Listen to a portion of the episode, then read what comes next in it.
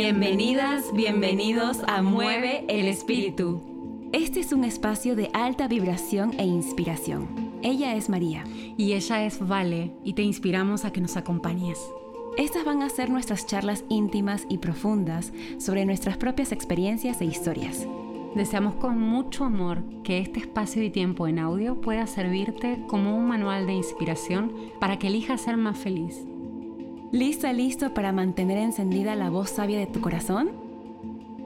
Que, lo disfrutes.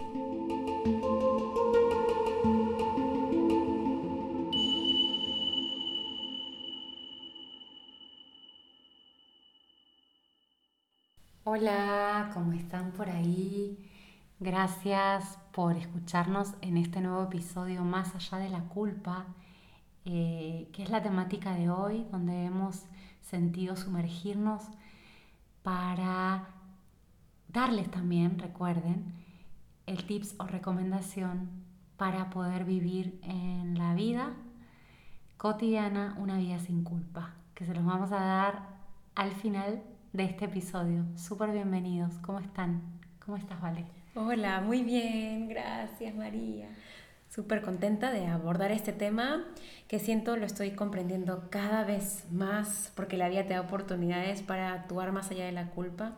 Y queremos justamente introducir ese tema invitándolos, invitándote a que imagines una vida libre de culpa. Si deseas, cierra tus ojos o ahora Nada más proyecta esa imagen de cómo sería tu vida sin culpa.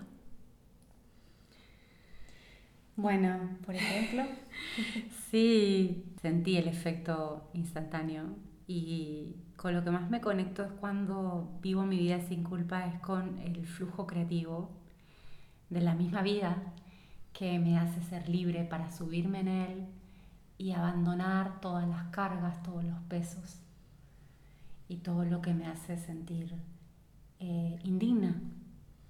Exacto. Una vida sin culpas, más allá de las culpas, es como dijo María, creativa, es ligera, activas la pureza y todo fluye más rápido. Es decir, no quiere decir que no asumas la responsabilidad de tus actos. Eso no es el mensaje de hoy. El mensaje es que asumas la responsabilidad pero sin culpa, sin esa carga que viene heredada por historias religiosas, sociales, novelas mediáticas que te dicen, activa tu novela personal, el víctima y culpable. Te invitamos a que visualices una vida más allá de ello. Exacto.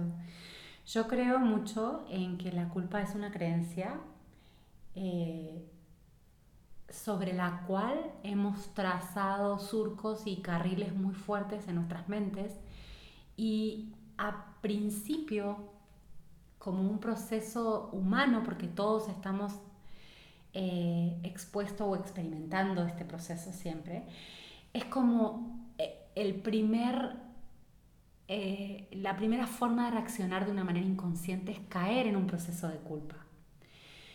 Pero como hemos dicho y hemos, hemos conversado con Vale, se huele al toque la tónica, la, la, energía que trae la culpa y es buenísimo intervenir rápidamente. Intervenir, se me ocurre ahora que te escucho, que es importantísimo porque cuando intervenimos con eso somos más humanos, más cercanos y nos permitimos errar.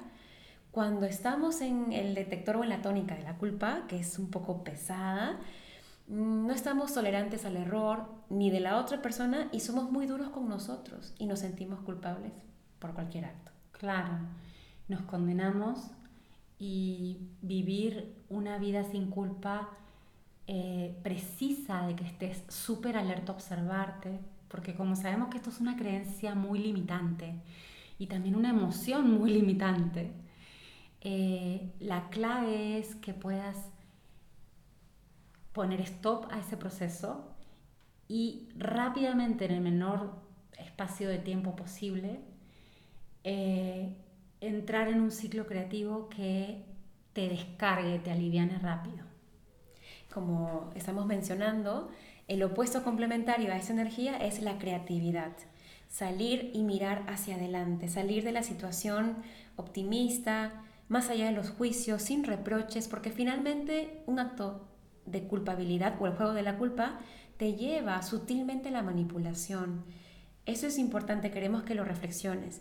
Si un día tú le dices a alguien, por tu culpa yo soy así o por tu culpa me pasó esto. O cuando dices, yo soy la culpable.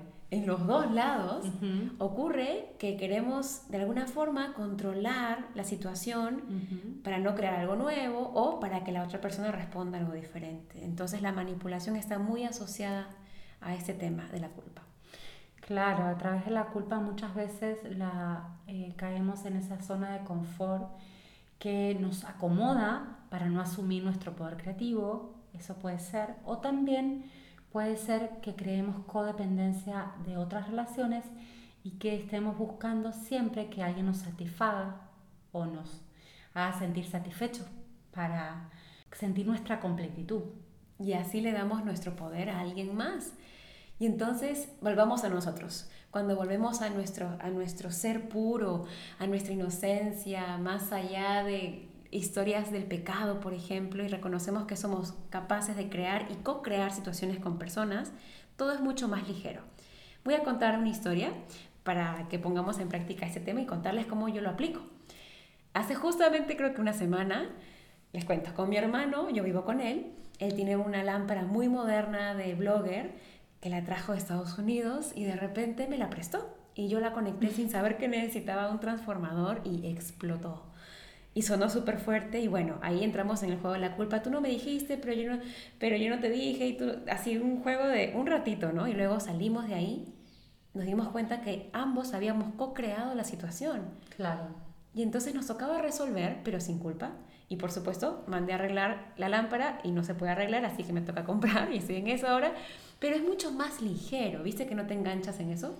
Claro, no sientes que tienes una carga, una presión sobre la deuda o sobre la condena, sino que más bien el hecho de salir de esa creencia de la culpa te hace enfocarte automáticamente en el flujo creativo de lo que sigue, de lo que viene. Exacto. Entonces, a mí me pasó ayer, le contaba Vale, estábamos en la playa con Ama, mi hija, y mm, yo tenía mi wetsuit porque estamos en invierno, me puse a nadar con la panza y todo, este, y ella me observó y me dijo, mamá, yo no voy a nadar como tú porque no tengo wetsuit, porque no me has comprado uno. Y lo primero que transcurrió en mi mente fue una, una creencia de culpa, ¿no? Claro, soy culpable de que no me fijé en esto y, ella me lo está reprochando. Pero enseguida ese discurso se cae por sí solo cuando tú te inspiras en ser clara, ser clara contigo y con ella, con una niña, sobre todo si es tu hija. Este mecanismo de culpa con los hijos está siempre a flor de piel. Este, bueno, en todas las relaciones íntimas y de convivencia, pero los hijos pueden ser un buen ejemplo. Lo primero que sentí fue, este, ya, tengo que ser muy clara y muy enfocada porque no viene por un lado, no va por el lado de sentirme culpable. Yo no me voy a sentir culpable.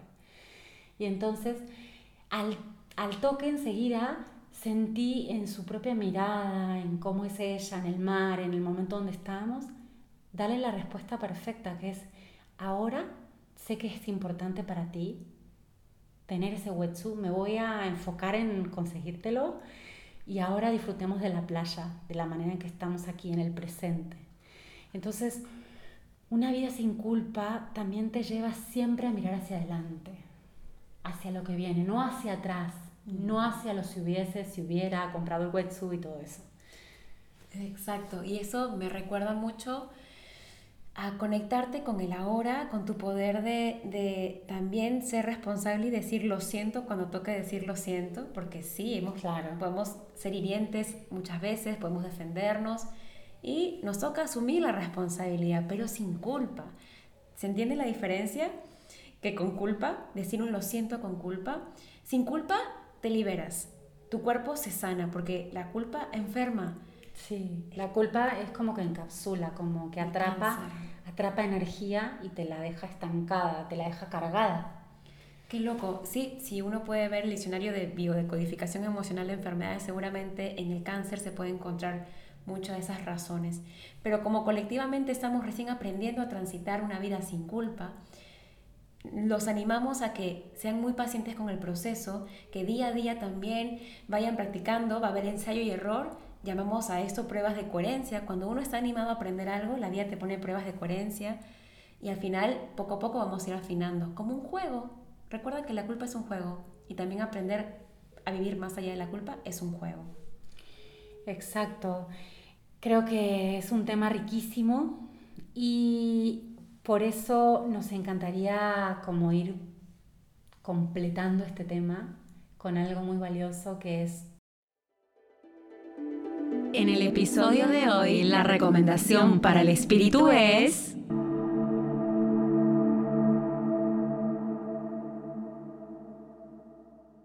cómo cortar con este juego, este mecanismo de la culpa de una manera práctica y cotidiana. Entonces, lo primero es observarla, sentirla. Observar que está la culpa ahí en tu mente, en el diálogo que ella siempre tiene, que es el del reproche y el del juicio. También se asimila mucho al víctima y victimario, ¿sí? Porque si hay una culpa, hay una víctima. Entonces, cuando se observa ese esquema, ahí estar atentos. Luego, observar muchísimo la oportunidad de traer la polaridad de la culpa, que es la pureza, el ser libre, creativo, liviano, e inspirarte en esa naturaleza. ¿Para qué? De ahí, desde esa creatividad, y desde ese flujo creativo pueda salir de todos los condicionales, esto es, si hubiese, si hubiera, o si tú esto, o si tú lo otro, y poder mirar hacia adelante para enfocar esa creatividad hacia las soluciones, hacia lo que aporta la situación y hacia lo que te riega y riega tus relaciones. Excelente, como un pequeño resumen, tres palabras. Observa, llama a la pureza y mira hacia adelante. Y esto va a permitirte caminar eh, creativamente en todo aspecto. Así que es un paso a paso, día a día. Gracias. Te esperamos en nuestro siguiente capítulo y episodio. El tema es el éxtasis. Un abrazote.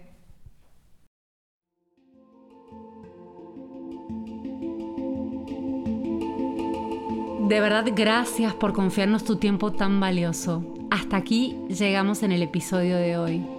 Recuerda que los episodios los estrenamos cada segundo y cuarto jueves del mes. Yo soy Valeria Landeo. Y yo soy María Tolosa. Y esto ha sido Mueve el Espíritu.